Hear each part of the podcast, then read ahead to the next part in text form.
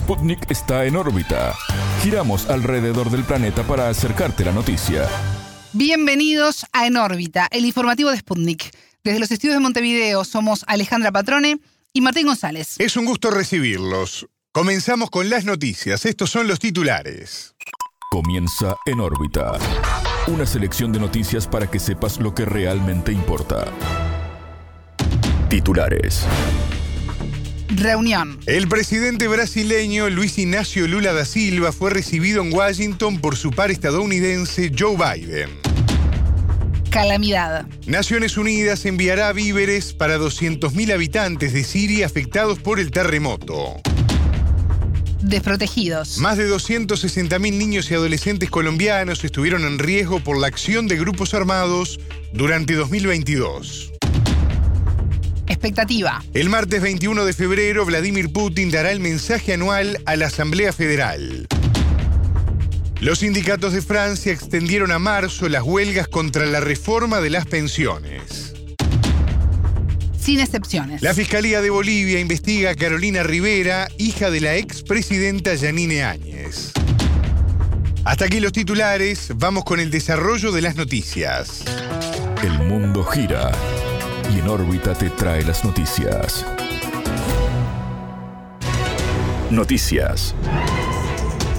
Cara a cara. El presidente de Brasil, Luis Ignacio Lula da Silva, se reunió en Washington con su par estadounidense Joe Biden.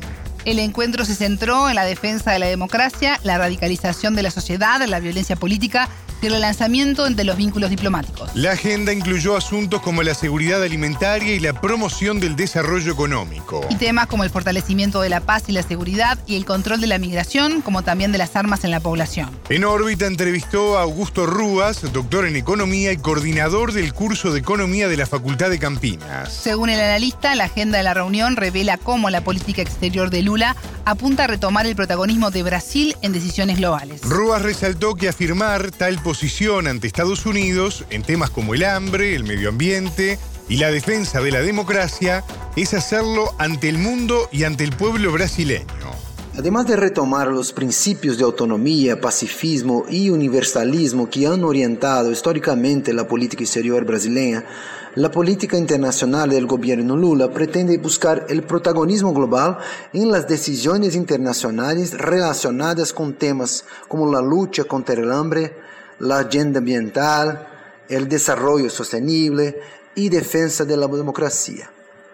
Afirmar esta posición con la Casa Blanca cumple una agenda de reafirmación ante el mundo, pero también de señalar al pueblo brasileño la fuerza del nuevo gobierno. Creo que Biden acercarse a Brasil también juega un papel nacional, sobre todo por el impacto de la agenda ambiental en la opinión pública. El analista sostuvo que el encuentro fue clave para recuperar la tradición diplomática brasileña afectada por las políticas del expresidente Jair Bolsonaro. El experto añadió que con este acercamiento no se pueden descartar eventuales alianzas para promover a Brasil como un potencial negociador de paz en Europa.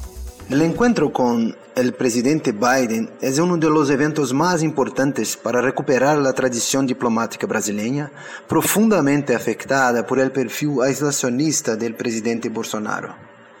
Creo que de esta reunión debemos esperar anuncios importantes sobre cómo enfrentar las amenazas a la democracia. Es notable la similitud de los ataques antidemocráticos en ambos los países y continúan en la articulación política de Trump y Bolsonaro. También podemos esperar eventuales alianzas para apoyar la protección de la Amazonia y posiblemente un acuerdo que promueva a Brasil como un potencial negociador de paz en Europa.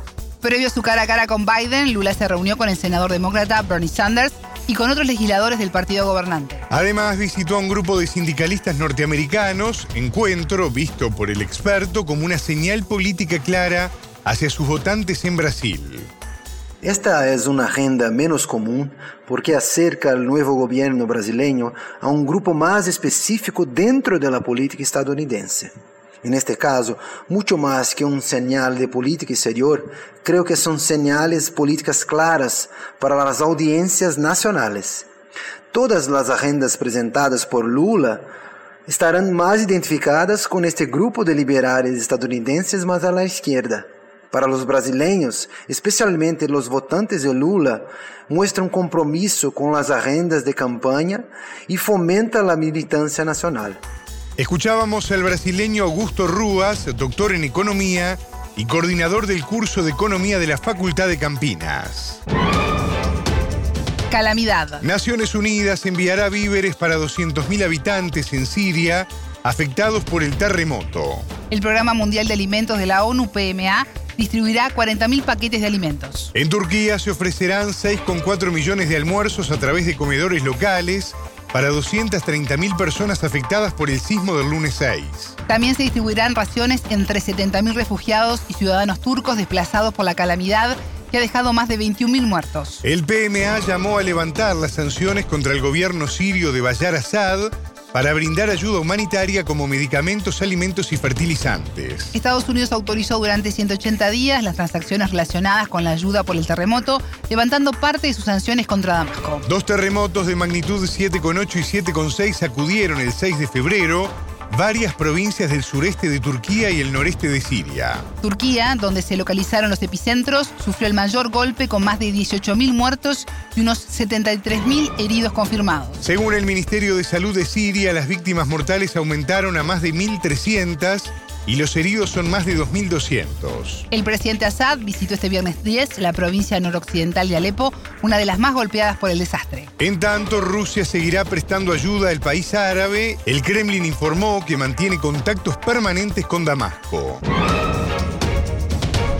Vulnerados. Más de 260.000 niños y adolescentes colombianos estuvieron en riesgo por la acción de grupos armados durante 2022. Así lo informó la Coalición contra la Vinculación de Niños, Niñas y Jóvenes al Conflicto Armado, Coalico, previo al Día Mundial de las Manos Rojas, el 12 de febrero. Se trata de una jornada para sensibilizar sobre el reclutamiento de menores y las vulneraciones a sus derechos en el marco de este tipo de situaciones. La resolución 1612 del Consejo de Seguridad de la ONU del año 2005 establece seis violaciones a los derechos de niños, niñas y adolescentes durante los conflictos. La coordinadora del Observatorio de Niñez y Conflicto Armado de la Coalico, Julia Castellanos, dijo en órbita más detalles sobre el tema.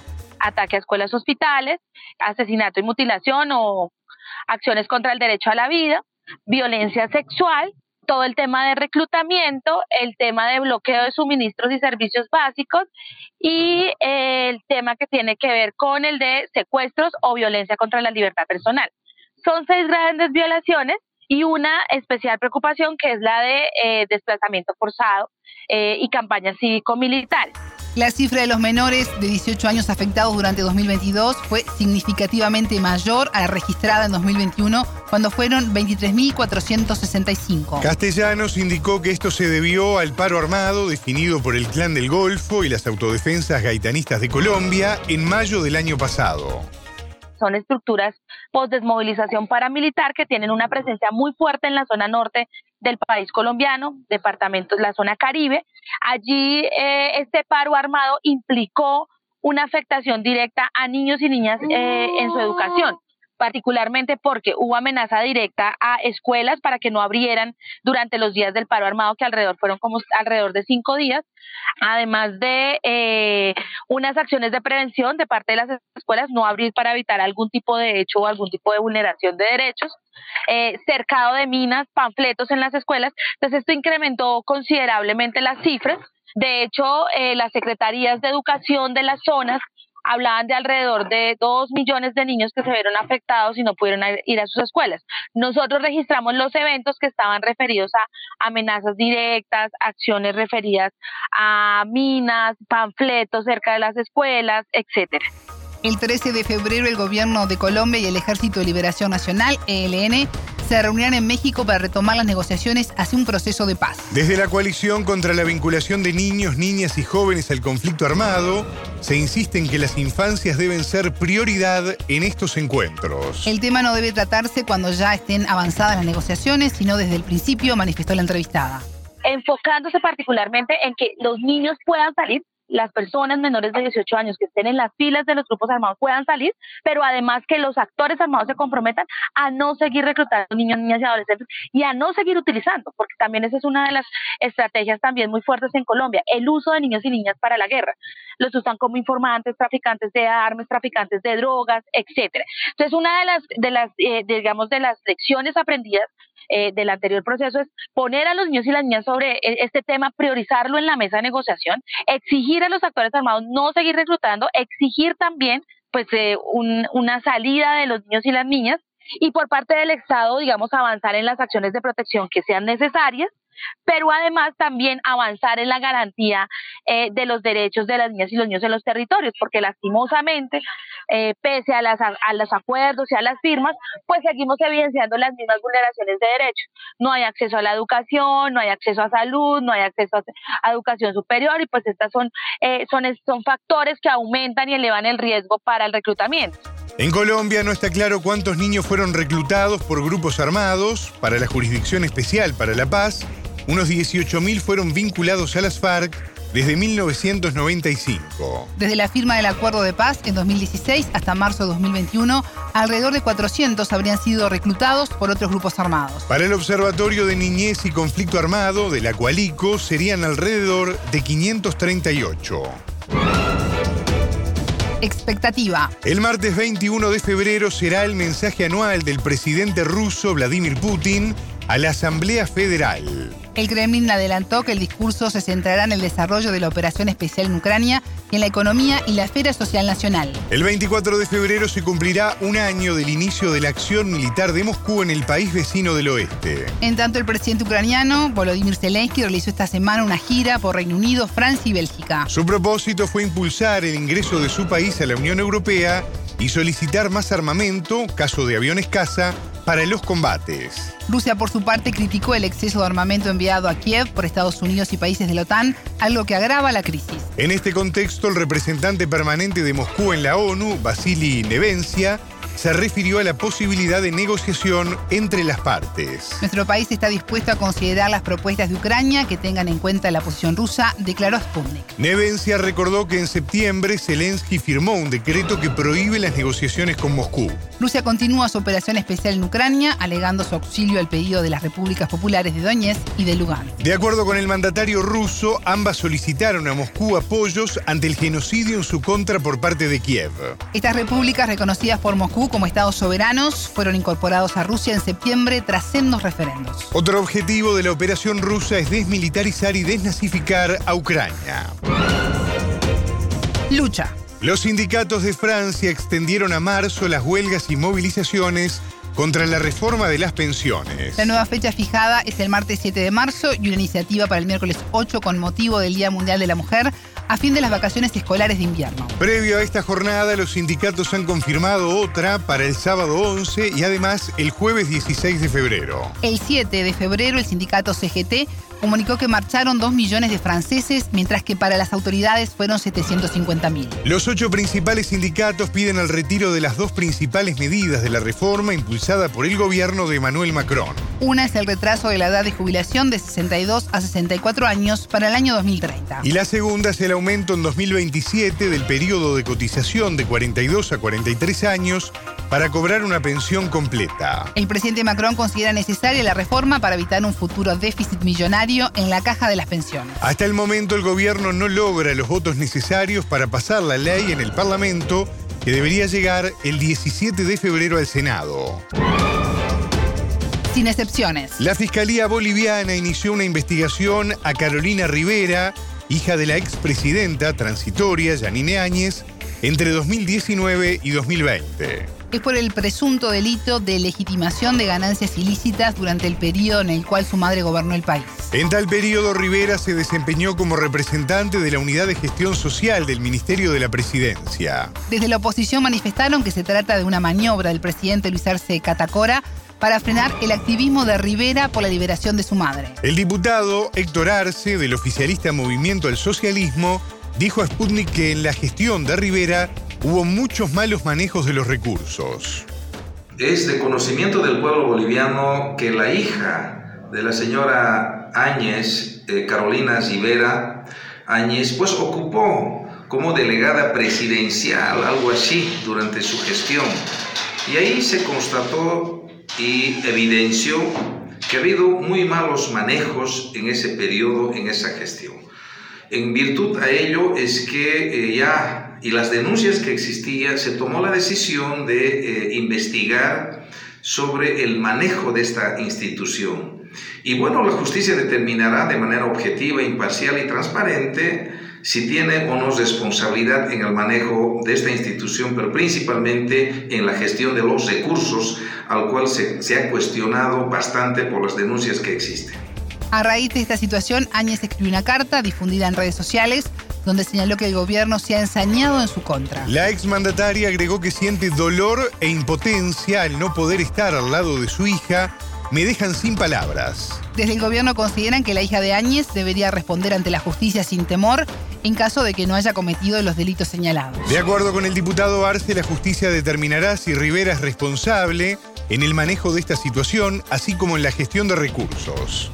Para nosotros es que son pues delincuentes confesos que eh, hoy acuden a eso y mañana seguro van a salir del país. ¿Por qué? Porque tienen muchas cosas seguramente que explicar sobre su administración. Además de Rivera, es investigada Natalia Ibáñez Vaca, prima del gobernador cruceño Luis Fernando Camacho, hoy detenido por supuesta participación en el golpe de Estado contra Evo Morales. La Fiscalía solicitó informes a 32 instituciones financieras para conocer los movimientos económicos de las investigadas durante los últimos años. Consultado sobre los señalamientos opositores que denuncian persecución política, Arce afirmó que el ordenamiento jurídico del Estado no tiene excepciones.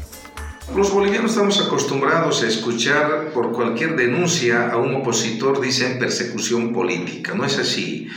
El ordenamiento jurídico del Estado Plurinacional de Bolivia no tiene excepciones. Desde el presidente del Estado, ministros, ministras, gobernadores, senadores, diputadas, diputados y cualquier ciudadano estamos en la obligación de acudir ante el llamado de la justicia para transparentar nuestros actos como servidores públicos. Por tanto, acá no hay ninguna persecución política, no hay por qué se hagan a las víctimas.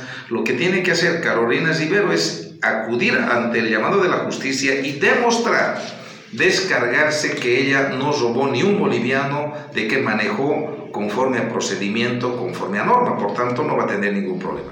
Escuchábamos al diputado Héctor Arce del oficialista Movimiento al Socialismo. Hasta aquí en órbita. Pueden escucharnos todos los días en vivo a las 18 horas de México, 21 de Montevideo y a las 0 GMT por spundingnews.lat. En órbita.